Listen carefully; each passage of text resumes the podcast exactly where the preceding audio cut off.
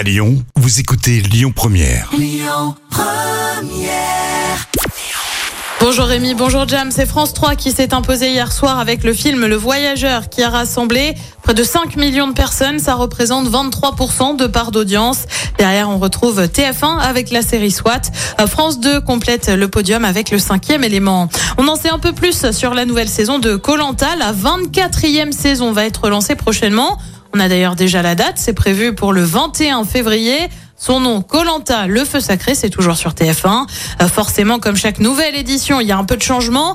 Euh, dès le premier épisode, un talisman va être mis en jeu. Il permettra euh, d'être protégé au conseil ou de protéger quelqu'un de son équipe.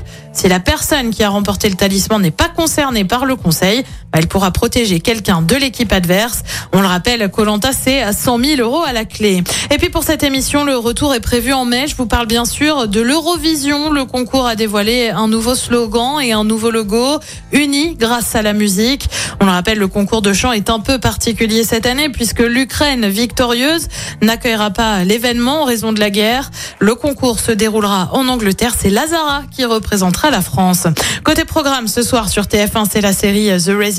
Sur France 2, le film Constance aux enfers. Sur France 3, on parle patrimoine avec des racines et des ailes. Et puis sur M6, c'est qui veut être mon associé? Et c'est à partir de 21h10. Écoutez votre radio Lyon Première en direct sur l'application Lyon Première, lyonpremière.fr et bien sûr à Lyon sur 90.2 FM et en DAB+. Lyon Première